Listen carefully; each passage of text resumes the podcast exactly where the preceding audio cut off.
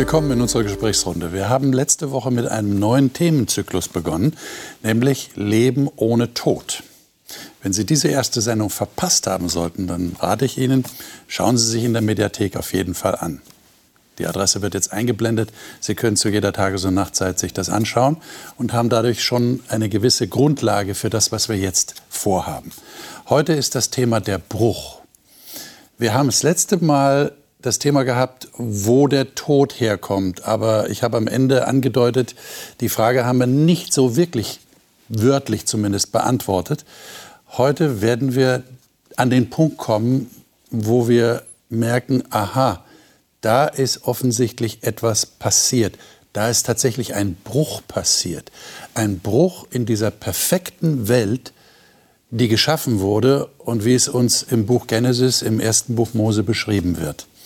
Wir wollen vor allem den Fokus auf dieses Ereignis legen in 1. Mose Kapitel 3, wo beschrieben wird, was passiert ist, als Adam und Eva jemand anderem als Gott mehr Gehör geschenkt haben als ihm. Ich bin mal gespannt, was wir hier miteinander diese Runde dazu erarbeiten werden. Ich freue mich, dass Sie dabei sind und ich darf Ihnen jetzt die Gäste hier im Studio vorstellen. Melina Godina hat als Pastorenkind bereits in vier Bundesländern in Deutschland gewohnt und lebt derzeit in Südhessen. Sie arbeitet im sozialen Bereich mit Jugendlichen und macht sehr gerne Musik und singt ihre eigenen Lieder. Elena Bessmann hat Architektur studiert und einige Jahre in diesem Beruf gearbeitet. Heute ist sie Mutter von zwei Kindern und lebt mit ihrer Familie im Raum Stuttgart. Sie ist Mitglied einer Freikirche und dort mit ihrem Mann in ihrer Ortsgemeinde sehr aktiv. Guido Großenbacher hat sich in seiner Zeit als Zahntechniker intensiver mit der Bibel auseinandergesetzt und daraufhin Theologie in Österreich, Deutschland und den USA studiert. Heute leitet er das Studieninstitut Hope-Kurse in der Schweiz, wo er auch lebt. Matthias Müller ist in Sachsen-Anhalt aufgewachsen und sagt, die Spuren der DDR spüre er bis heute. Darum sei ihm Freiheit so wichtig und er habe nach und nach begriffen, dass Gott ein Gott der Freiheit ist. Matthias ist Pastor im Ruhestand und sagt, die Bibel sei für ihn ein unverzichtbarer Begleiter. Genau diese Bibel möchte ich gerne mit euch aufschlagen. Ich lade euch ein, gleich in das erste Mosebuch zu gehen und dort ganz an den Anfang. Und zwar ist das noch in dieser sogenannten Schöpfungsgeschichte, aber jetzt eben im zweiten Kapitel. Da ist der Zusammenhang, dass Gott einen Garten schafft und den Menschen in diesen Garten setzt. Und dann sagt er in Vers 16 und 17, Folgendes. Wer von euch ist so nett und liest uns das mal vor und sagt dazu, aus welcher Bibelversion er oder sie liest. Ich lese nach der Elberfelder Bibel. Mhm. Und Gott, der Herr, gebot dem Menschen und sprach, von jedem Baum des Gartens darfst du essen, aber von dem Baum der Erkenntnis des Guten und Bösen, davon darfst du nicht essen, denn an dem Tag, da du davon isst, musst du sterben. Hm. Das war eine Ansage. Ne? Also wir haben ja die Situation, dass ein, ein, eine ganze Welt geschaffen wurde. Wir erinnern uns noch so, haben wir vielleicht noch im Hinterkopf. Liebe Zuschauer, wenn Sie es nicht gelesen haben sollten, lesen Sie ruhig mal die Schöpfungsgeschichte in 1. Mose 1, wo ja beschrieben wird, wie Gott dem Menschen praktisch einen gedeckten Tisch bereitet hat, mit allen möglichen Früchten und Samen und Bäumen, von denen er essen konnte, Pflanzen, die er äh, essen konnte. Und jetzt kommt diese Ansage, aber dieser eine Baum, von dem darfst du nicht essen. Und der wird genannt der Baum der Erkenntnis des Guten und Bösen. Und jetzt steigen wir in Kapitel 3 ein und lesen die ersten fünf Verse. Wer von euch mag das mal lesen? ersten fünf Verse in Kapitel 3. Ich lese nach Luther. Mhm. Aber die Schlange war listiger als alle Tiere auf dem Felde, die Gott der Herr gemacht hatte, und sprach zu dem Weibe, ja, sollte Gott gesagt haben, ihr sollt nicht essen von allen Bäumen im Garten. Da sprach das Weib zu der Schlange, wir essen von den Früchten der Bäume im Garten, aber von den Früchten des Baumes mitten im Garten hat Gott gesagt, esst nicht davon, rührt sie auch nicht an, dass ihr nicht sterbt. Da sprach die Schlange zum Weibe, ihr werdet keineswegs des Todes sterben, sondern Gott weiß, an dem Tage, da ihr davon esst, werden eure Augen aufgetan und ihr werdet sein wie Gott und wissen, was gut und böse ist. Hm. Ähm Wie, wie, wie kommt euch das vor? Hier kommt also plötzlich ein Tier zum Vorschein, die Schlange, und die ist jetzt in einem Dialog mit der Frau. Ähm, also das ist ja schon, schon sehr schlau. Ne? Also, also kommt mit einer Behauptung, die nicht wirklich den Tatsachen entspricht. Wahrscheinlich um zu provozieren. Von allen Bäumen des Gartens dürft ihr nicht essen. Fragezeichen, Ausrufezeichen. Und dann sagt die Frau, nein, nein, wir dürfen schon von den Bäumen essen, aber außer dieser eine da. Und dann werden wir sterben. Wir dürfen sie noch nicht mal berühren. Und dann sagt die Schlange, ihr werdet nicht sterben. Also wenn ihr das so auf euch wirken lasst und mal lest, ähm, würdet ihr sagen, das war wirklich eine heftige Versuchung. Da konnte man ja fast nicht widerstehen. Spannend finde ich, hier geht es um eine Schlange, die spricht. Das ist ja die Überraschung schlechthin. Schlangen sprechen nicht. Die spricht. Ja, wir hatten bisher überhaupt noch keine Tiere in dem Bericht, die sprechen. Ne? Das ist wir wissen, richtig. dass Tiere ge geschaffen wurden, aber dass die sprechen, haben wir bisher nicht erfahren. Ja. Stimmt. Ja. Ich glaube, das war eine große Überraschung für Eva. Warum spricht diese Schlange? Ja. Ich glaub, Warum kann die das? Mhm. Hat es nicht schon früher angefangen, als sie erst überhaupt hingegangen ist? Also sie muss ja erst mal zum Baum gekommen sein, damit sie mit, dem, mit der Schlange spricht. Und mhm. ähm, ja, also diese Gedanken, es war jetzt nicht von jetzt auf einmal, dass sie plötzlich da äh, war und äh, angefangen hat, mit der zu sprechen. Es muss ja irgendwie ein Gedankengang gewesen sein bei Eva, der sie dahin geführt hat, irgendeine Lust oder ein Zweifel. Ja, in der Fahrschule lernt man, guck nicht auf den Gegenverkehr. Mhm. Äh, schon gar nicht nachts, wenn er dir blendend mhm. entgegenkommt. Ne?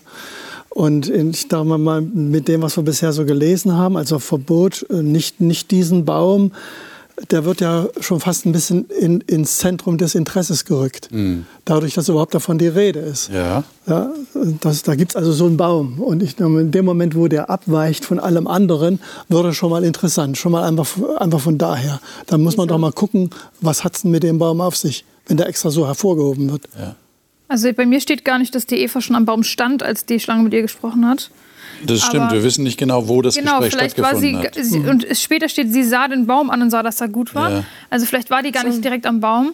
Okay. Ähm, aber ich, ich kann mir vorstellen, wenn wir äh, mit dem Gedanken, dass die Schlange ja Satan ist, der sich da verkleidet hat, ähm, das nochmal durchdenken, dann bin ich mir ziemlich sicher, dass das irgendwie schon eine sehr große Versuchung sein, gewesen sein musste, weil der, diese Schlange, der muss eine Ausstrahlung gehabt haben oder irgendwas, weil wenn jetzt irgendwer daherläuft und sagt, ah, esst das doch mal, ja, und die Eva kennt ja Gott, die waren ja im Kontakt mit Gott, also die, die, eigentlich haben die eine gute Beziehung gehabt, die haben da ja zusammen gelebt.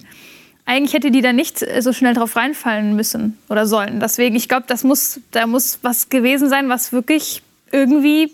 Ja, die, die, die Schlange war. sagt ja, ihr werdet sein wie Gott, aber sie qualifiziert das ja.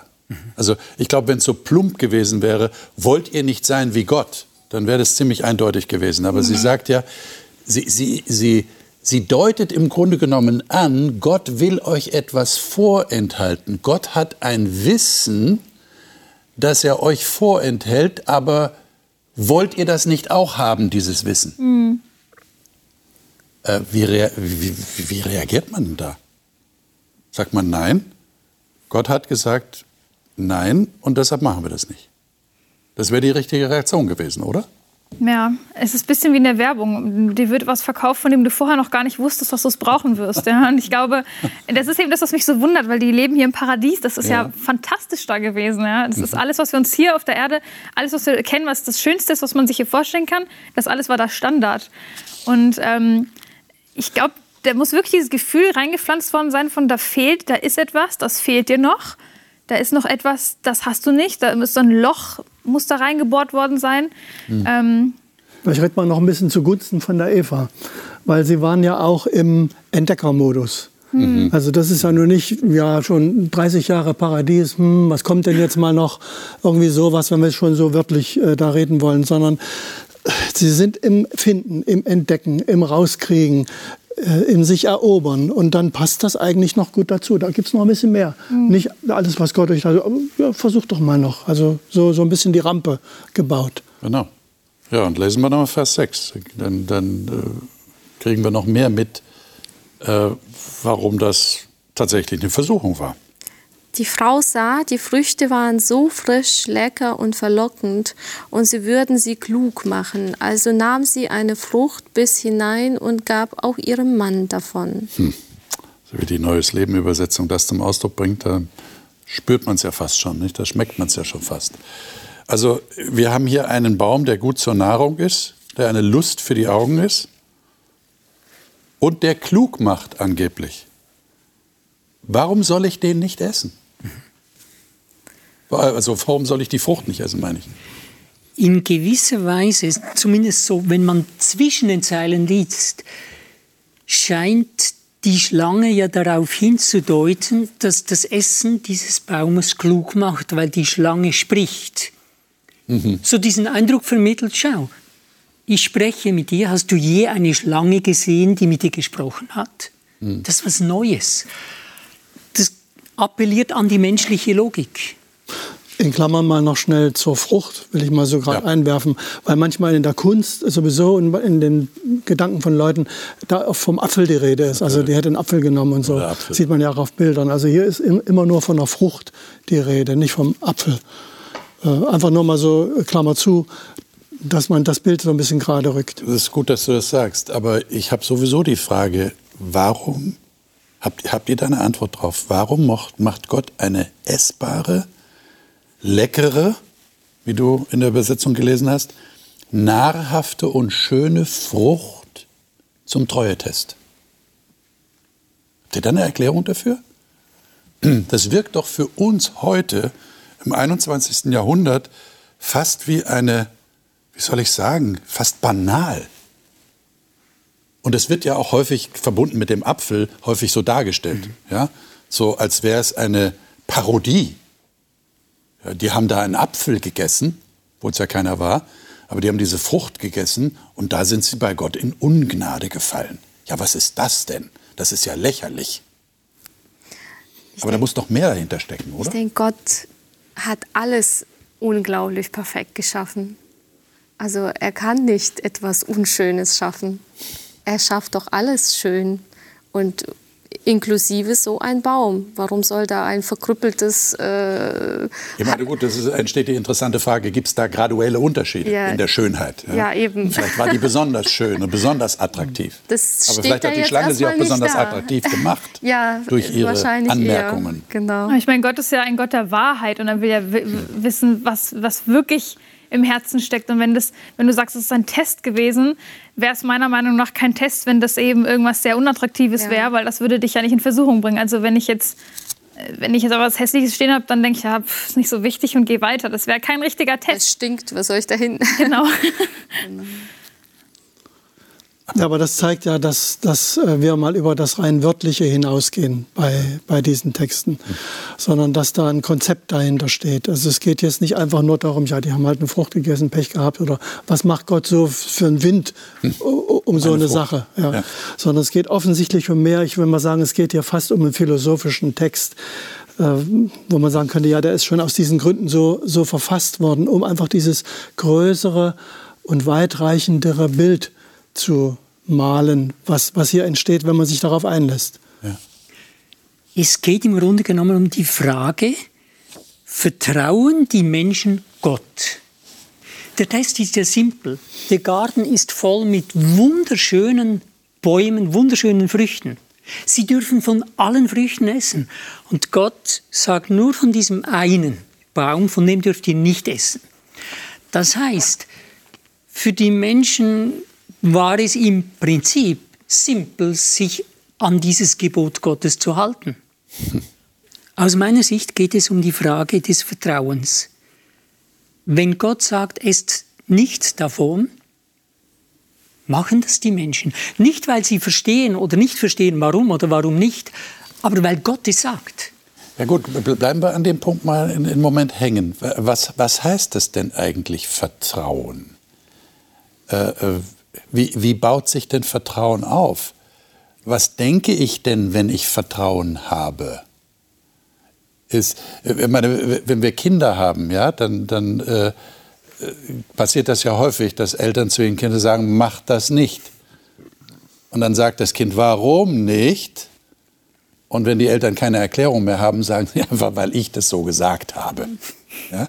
Das heißt, wir, wir erwarten, dass das Kind denkt, mein Vater wird sich was dabei gedacht haben. Und mein Vater ist ja klüger als ich, also folge ich seinem Wort. Was ja oft genug nicht funktioniert. Ist das Vertrauen? Also sich einfach an das halten, was der andere gesagt hat? Ich finde, wäre es auch.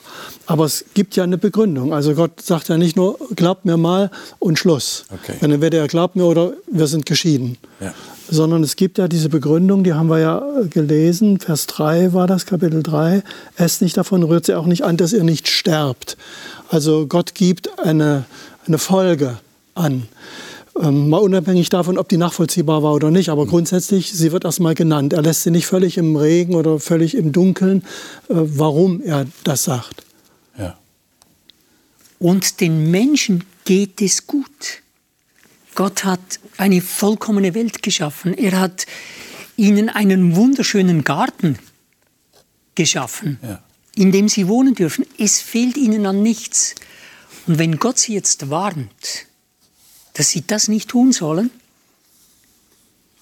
Warum sollen sie es nicht tun, wo es für sie offensichtlich sein sollte, dass Gott es gut mit ihnen meint? Jetzt ist es tatsächlich passiert. Ne? Wir haben es schon gelesen, Vers 6. Und Eva gibt auch ihrem Mann. Und was passiert? Geht es ihnen jetzt weiterhin gut? Verse 7 und 8. Wer hat, der liest kann aus der Elberfelder lesen. Mhm. Da wurden ihre beiden Augen aufgetan und sie erkannten, dass sie nackt waren. Und sie hefteten Feigenblätter zusammen und machten sich Schurze.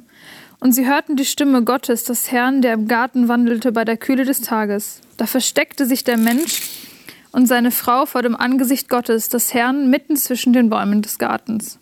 Hm. Also da kommt diese sprichwörtliche Geschichte mit dem Feigenblatt her. Sie hefteten Feigenblätter zusammen, weil sie erkannten, dass sie nackt waren. Und dann verstecken sie sich vor Gott. Was ist hier passiert? Weil Matthias, du hast schon angedeutet, es ist so doch auch ein philosophischer Text. Da liegt offensichtlich mehr unter der Oberfläche, was man, wenn man oberflächlich liest, eben nicht erkennt, nicht mitbekommt. Wie erklärt ihr euch das? Was ist da passiert? Warum? Also wir würden ja, ich sage es mal so, wir würden ja jetzt eigentlich erwarten, du hast gerade erwähnt, Gott sagt, wenn ihr von dem Baum esst, werdet ihr sterben. Also würden wir jetzt erwarten, so als normale Leser im 21. Jahrhundert, die sind tot umgefallen. Ja klar, die sind gestorben. Also Gott hat es wahrgemacht, sind tot umgefallen. Aber jetzt heißt es, sie merkten, ihnen wurden die Augen aufgetan und sie merkten, dass sie nackt sind. Was ist denn da passiert? Und das äh, äh, schafft aber Angst in ihnen vor diesem Gott, diese Nacktheit. Das ist diese bittere Ironie im Text. Die Schlange verspricht, wenn ihr davon esst, werdet ihr sein wie Gott. Sie essen und ihnen kommt eine Erleuchtung, aber die ist nicht so toll. Sie erkennen, dass sie nackt, schutzlos dastehen das entspricht nicht genau dem Versprechen, das, ja. das die Schlange gegeben hat. Ich meine, wir denken ja bei Nacktheit zuerst an körperliche Entblößung. Aber das, das kann ja nicht alles sein hier, oder? Das, da muss ja noch mehr damit gemeint sein. Also ich würde sagen, irgendwas zerbricht hier. Okay. Irgendwas geht kaputt. Wir können es nicht genau beschreiben jetzt, aber darum sage ich auch ein bisschen philosophisch, das steht auch für ein Konzept, ähm, dass hier eben was kaputt geht, was zerstört wird, was vorher ganz war. Ja. Es ist ja auch manchmal so, wenn man Leute fragt, möchtest du mal wissen, wie dein Ende ist? Sagt sicher mancher lieber nicht. lieber nicht. Ja. Und das ist sicher berechtigt, weil manches möchte man lieber gar nicht wissen. Und ich, so ein bisschen könnte man es vielleicht hier mit vergleichen. Es wäre besser gewesen, lieber nicht. Ja, aber jetzt ist ja was zerbrochen, jetzt laufen sie mit dem Wissen rum, mit, dem, mit einer veränderten Situation, einem veränderten Zustand, würde ich sagen.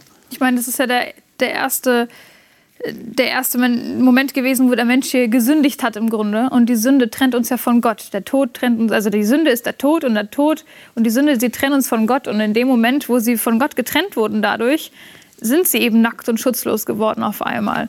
Ich stelle mir das ganz furchtbar vor. Auf einmal wird, fühlt man sich wahrscheinlich ganz kalt und alles ist irgendwie anders als vorher und sie verstecken sich plötzlich, wobei sie davor mit Gott so waren, so befreundet und das alles war, was sie hatten.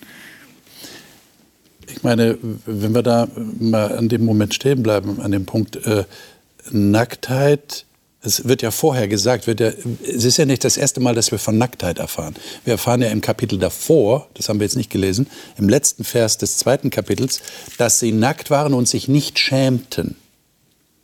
Das heißt doch, Nacktheit in diesem Sinne ist ist nicht mit Scham besetzt, sondern hat eine, ich würde mal sagen, bedingt eine Vertrautheit.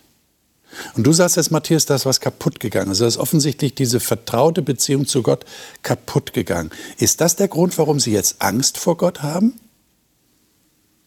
Habt ihr euch mal die Frage gestellt, wo jetzt diese Angst plötzlich herkommt?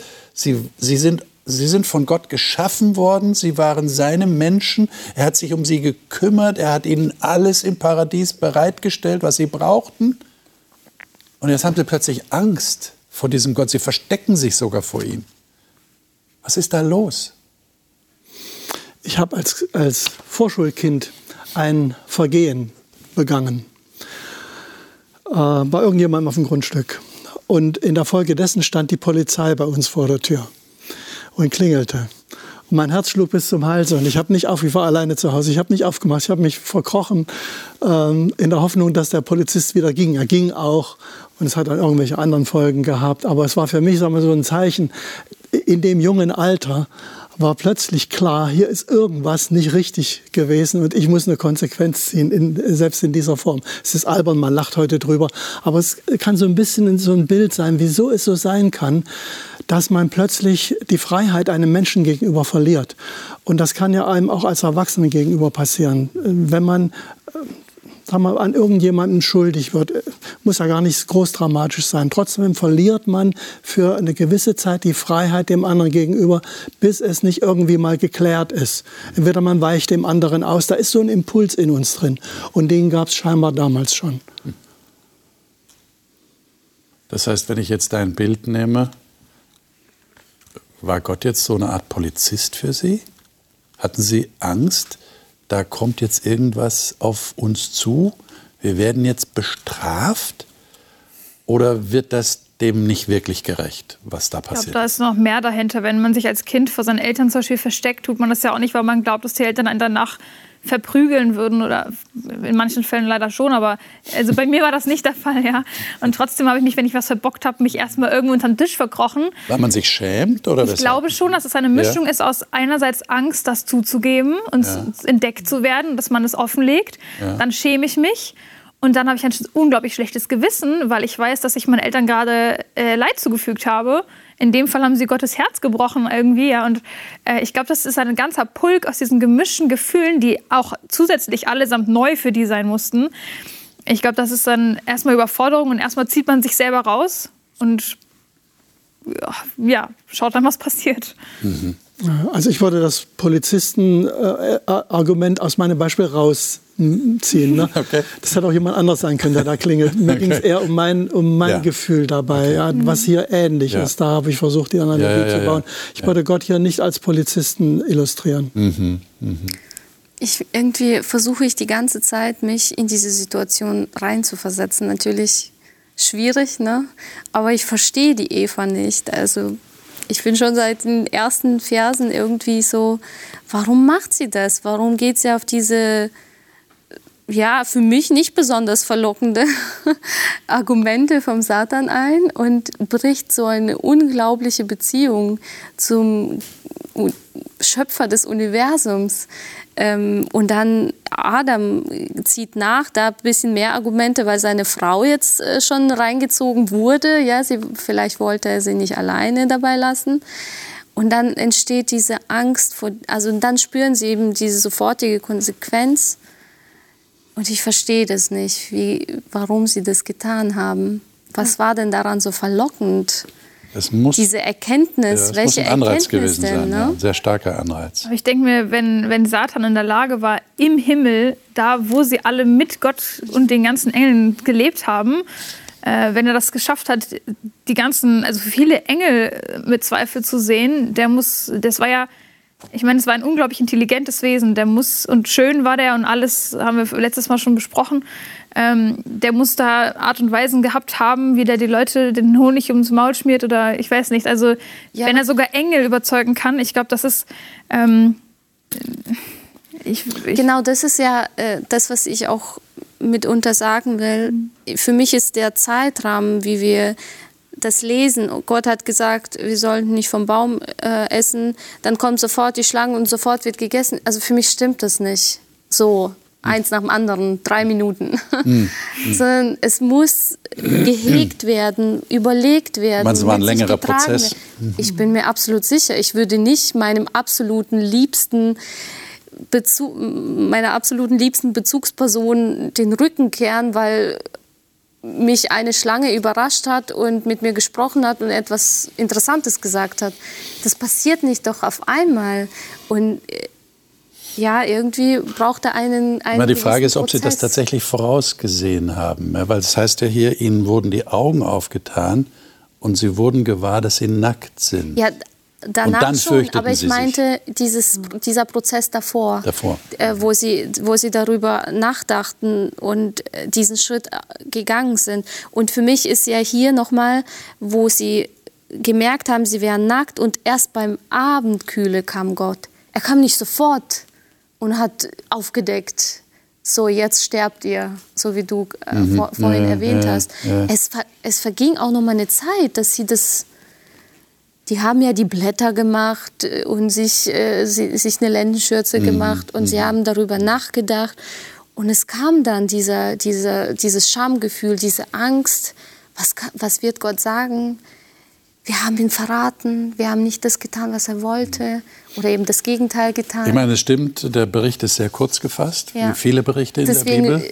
Fällt und mir wir versuchen schwer. dann ein bisschen ja. aufzufüllen, aber ich denke, es kommt eben, weil es ein tiefer, tiefgründiger Text ist, tatsächlich auf bestimmte Formulierungen an. Ich würde vorschlagen, wir lesen mal weiter von Vers 9 an, 9 bis 13. Was passiert denn jetzt? Jetzt ist es tatsächlich geschehen, Sie haben von dieser Frucht gegessen. Sie haben gemerkt, dass sie nackt sind. Sie fürchten sich, sie verstecken sich vor Gott. Was passiert jetzt? Ab Vers 9 bis 13. Ich lese wieder nach Luther. Und Gott, der Herr, rief Adam und sprach zu ihm, wo bist du? Und er sprach, ich hörte dich im Garten und fürchtete mich, denn ich bin nackt, darum versteckte ich mich. Und er sprach, wer hat dir gesagt, dass du nackt bist? Hast du nicht gegessen von dem Baum, von dem ich dir gebot, du solltest nicht davon essen. Da sprach Adam, das Weib, das du mir zugesellt hast, gab mir von dem Baum und ich aß. Da sprach Gott, der Herr zum Weibe, warum hast du das getan?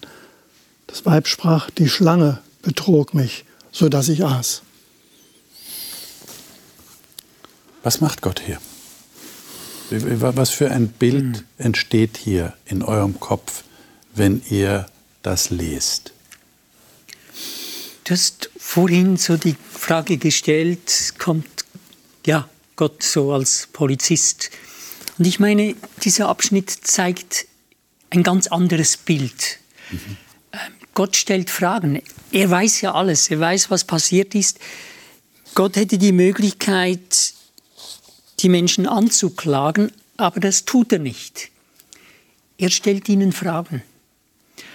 Und ich glaube, dass Gott die Menschen dorthin führen möchte, wo sie mindestens ein Stück weit begreifen, was sie getan haben und weil das, was sie getan haben, ein großes Problem darstellt. Ich finde, dieser Text halt ganz wundervoll Gottes liebevollen Charakter, weil ähm, er kommt eben nicht und ruft erstmal durch den Garten Adam, ja, sondern er fragt, wo bist du? Das heißt, die erste Frage, die Gott hat, geht darum, dass er, dass er die Beziehung sucht, ja, dass, dass ihm der Mensch fehlt. Wo ist Adam? Warum ist er nicht da? Warum sieht er ihn nicht? Ne? Und ähm, das, ist, das zeigt einfach so, dass, dass Gott einfach nur von Liebe strotzt, sozusagen. Und das finde ich total beeindruckend. Und dann gibt er ihm die Chance, sich selber zu erklären, wie du das gesagt hast. Also ich finde, der Text hat alles Zeug für ein schönes Drehbuch. Ja. Mit allen Elementen, die dazugehören. Der böse Bösewicht ist dabei und, und die anderen ja. Elemente so. Und es wird mit einfachen Worten, ich finde, eine sehr komplexe Sache beschrieben. Ähm, auch dieses, was wir gerade schon gesagt haben, diese, diese Frage, wo bist du, könnte man fast erweitern und sagen, wo bist du hingeraten? Mhm. Also mehr eine fürsorgliche Frage. Und in dem Moment, wo er das fragt, schafft er dem Menschen ja auch Zeit. Weil er hätte ja auch einfach hinter ihm stehen können und sagen, haha, wie, sieht's, wie steht es denn hier mit euch? Sondern das wäre dann eher Zeit, der Polizist gewesen. Ne? Ja. Genau. Er gibt ihnen Zeit, es gibt eine Chance, sich darauf einzustellen. So, jetzt ist es soweit, der Moment, auf den wir gewartet haben, wird, äh, nun ist er da. Ja. Und das finde ich, kann, kann man ja auch gut übertragen. Gott überfällt uns nicht, auch in dem Leben, was wir heute führen. Er gibt uns Zeit, auch mit den misslichen Situationen irgendwo umzugehen oder sie anzufangen zu bewältigen, dann mit seiner Hilfe und vielleicht auch mit seinem Nachfragen. Er räumt uns die Zeit ein und ich finde, das ist wichtig und hilft einem auch selber, dass man sagt, lieber Gott, danke, dass du so gnädig bist und mich nicht überfällst. Ja. Und, und das ist vielleicht überhaupt das, das Faszinierendste in dieser ganzen Geschichte, dass Gott sich überhaupt bereit erklärt, mit der Situation umzugehen. Du hast dieses Wort gerade verwendet. Ja? Umzugehen mit dem Menschen. Das würde man eigentlich nicht erwarten nach der Vorgeschichte, sondern man würde erwarten, dass jetzt zack die Konsequenz kommt. Fertig. Und da, wird, da muss man nicht mehr mit der Situation umgehen, weil die ist sowieso schon völlig klar. Es ist klar, was jetzt kommen muss. Und dann kommt dieser Gott und sagt, wo bist du? Ja. Und dazu ist es noch ein Gott, der nach dem Verständnis, das wir so aus der Bibel haben, allwissend ist und allgegenwärtig ist. Hm. Und der sucht einen Menschen, und fragt, wo bist du? Warum hast du dich versteckt? Und wir haben vielleicht die Vorstellung im Kopf, Herr Gott sieht da sowieso alles. Der braucht doch gar nicht fragen, der weiß doch genau, wo der Adam ist. Also da steckt, ich will darauf hinweisen, da mhm. steckt wirklich was dahinter. Genau. Und ja. auch die Möglichkeit für den Menschen der Selbstoffenbarung. Ja. Also er führt ihn ja Schritt für Schritt, wie wir das ja sehen in diesen Versen, dass der Mensch immer die Chance hat, einen Schritt weiter zu gehen. Und Gott fragt nach und gibt ihm wieder eine Chance, wieder einen Schritt weiter zu gehen diese Frage, wo bist du, die zieht sich im Grunde genommen wie ein roter Faden durch die ganze Heilige Schrift. Das ist so die Grundfrage, die Gott, bin ich überzeugt, unendlich häufig wiederholt hat. Mir fällt da das Wort ein von Jesus in Lukas Kapitel 19, Vers 10. Da sagt Jesus, denn der Sohn des Menschen ist gekommen zu suchen und zu retten, was verloren ist. Also hier spürt man diese Verbindung auch. Ja. Äh, wenn wir jetzt weitergehen, äh, wir haben ja jetzt eine interessante Situation. Nicht? Der Mensch sagt, die Frau, die du mir zur Seite gegeben hast, sie gab mir von dem Baum nicht aß. Das ist eine der Antworten, die der Mensch gibt auf die Fragen, die Gott stellt. Und dann sagt Gott zur Frau, was hast du da getan? Die Frau sagt, die Schlange hat mich getäuscht, da aß ich. Äh, und wenn wir jetzt weiterlesen, ab Vers 14. Unsere Sendezeit läuft uns ein bisschen davon, deshalb haben wir nicht die Möglichkeit, jetzt alle diese Verse zu lesen. Aber ich fasse jetzt mal kurz zusammen. Gott sagt zur Schlange, weil du das getan hast, sollst du verflucht sein unter allem Vieh, unter allen Tieren des Feldes. Und dann Vers 15, ich werde Feindschaft setzen zwischen dir und der Frau, zwischen deinem Nachwuchs und ihrem Nachwuchs. Er wird dir den Kopf zermalmen und du, du wirst ihm die Ferse zermalmen. Und dann kommen Konsequenzen, äh, Mühsal und Schmerzen für die Eva und für, für Adam. Ähm, habt ihr eine Erklärung dafür, warum Gott nicht das sagt, was wir garantiert in der Situation sagen würden? Ja, ihr seid mir Leute, ihr verschiebt die Schuld von einem auf den anderen. Könnt ihr vielleicht mal Verantwortung für das übernehmen, was ihr gemacht habt? Das höre ich aber nicht von Gott. Was ist denn da los? Ja, vielleicht, wie ich vorhin schon gesagt habe, er geht mit der Situation um und nimmt praktisch jeden Schritt, den die Menschen ihm geliefert haben, jetzt auch mit diesem Versuch, ja, der und der und der den nimmt er auch einzeln dann wieder und spricht jeden Einzelnen wieder an. Und dann kommt es eben zu dieser Aussage, wie du es gerade gesagt hast, dass er diese, diese Feindschaftssituation beschreibt. Und da finde ich ja interessant, dass bei den Nachkommen, dass bei der Frau sich um eine Einzahl handelt, also nicht die Masse. Alle Menschen werden sich vor Schlangen fürchten oder sowas, sondern es geht um einen Nachkommen. Das ist also schon mal so ein Vorausblick auf äh, ein späteres Element. Ähm, also Gott nimmt sich schon die einzelnen Personen vor, sage ich mal. Ähm, ohne sie aber jetzt total zu zerstören. Ja. Sondern er hat für jeden ein Stückchen Zukunft. Er ist auch wieder dabei gerecht. Ja. Den einzigen, den er hier wirklich verflucht, das ist die Schlange. Weil die hat das Böse gebracht. Das waren eben nicht Adam und Eva, die rumgelaufen sind und sagen, komm, wir wollen mal gucken, ob wir Gott wirklich vertrauen. Die wurden verführt. Ja, das heißt, der, der Urheber des ganzen Dramas hier ist wieder die Schlange. Und die bekommt als erstes mal. Also Gott betreibt Ursachenforschung und mhm. wendet sich tatsächlich an den, von dem es eigentlich mhm. kommt. Jetzt, wenn wir nochmal auf den Vers 15 zu sprechen kommen. Ich will Feindschaft setzen zwischen dir und dem Nachkommen. Äh, ist das tatsächlich, ist das notwendig, dass Gott aktiv Feindschaft setzt? Würde man jetzt nicht erwarten, wenn wir jetzt so von unserer menschlichen Situation heute ausgehen. Ne? Da ist also was, was Schlimmes passiert. Äh, ihr habt ja erzählt, nicht? ihr habt ein schlechtes Gewissen gehabt. Nicht? In der Kindheit hat man ein schlechtes Gewissen, man fürchtet sich vor den Eltern. Ja, da würde man doch erwarten, dass man sich von dem fernhält, von dem das Böse kommt, der mich jetzt so reingeritten hat, der mich eigentlich verraten hat. Aber hier heißt es, Gott setzt Feindschaft. Warum macht Gott das? Ich sehe es hier, also direkter Bezug, warum fängt er ja auch mit, mit der Schlange an? Nicht mit Adam oder mit Eva, ähm, sondern er sieht in den Wurzeln ja, des Problems und schaut, warum das, warum das passiert ist. Wer, wer ist wirklich schuld daran? Und diese Feindschaft setzen ist für mich, hier agiere ich. Also hier ist mein Plan. Mhm. So werden wir es lösen. Es ist jetzt nicht, nicht ihr kämpft, nicht du Adam, nicht du Eva. Ich werde es tun. Mhm. Ich werde das Problem lösen. Und es gibt auch in der menschlichen Psyche so ein rätselhaftes Phänomen, das manchmal zutage tritt, dass sich Opfer mit Tätern verbinden. Dass da so eine eigentümliche, ich will nicht sagen Solidarität, aber da, da, da gibt es dann so, so eine merkwürdige Verbindung.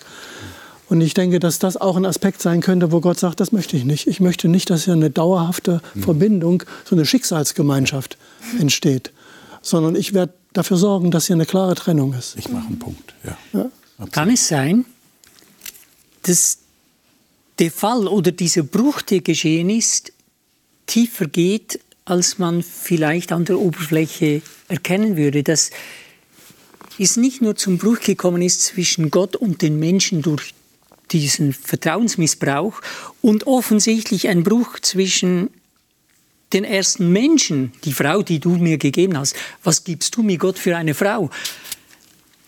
Dass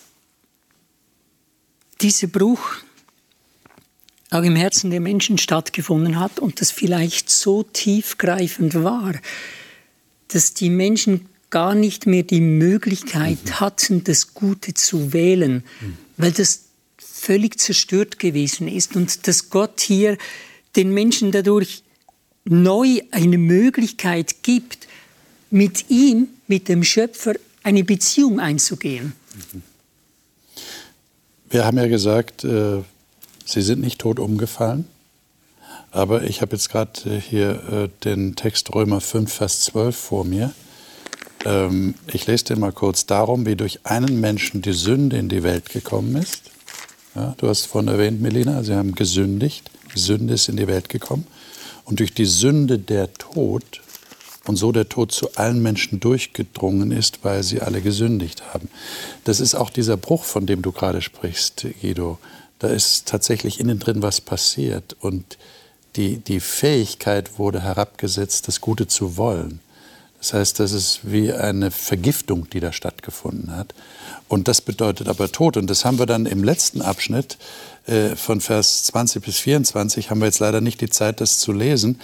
Aber ich erwähne nur kurz, dass, dass Gott sagt, äh, jetzt müssen wir aber aufpassen, dass der Mensch nicht weiter zum Lebensbaum gehen kann und sich praktisch Leben holen kann. Und deshalb müssen wir ihn aus dem Garten Eden hinausschicken.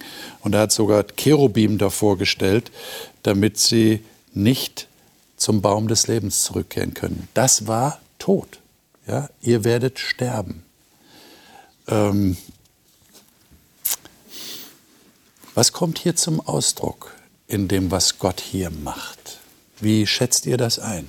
Das zeigt die ganze Konsequenz dieser kleinen Handlung, die wir hier haben.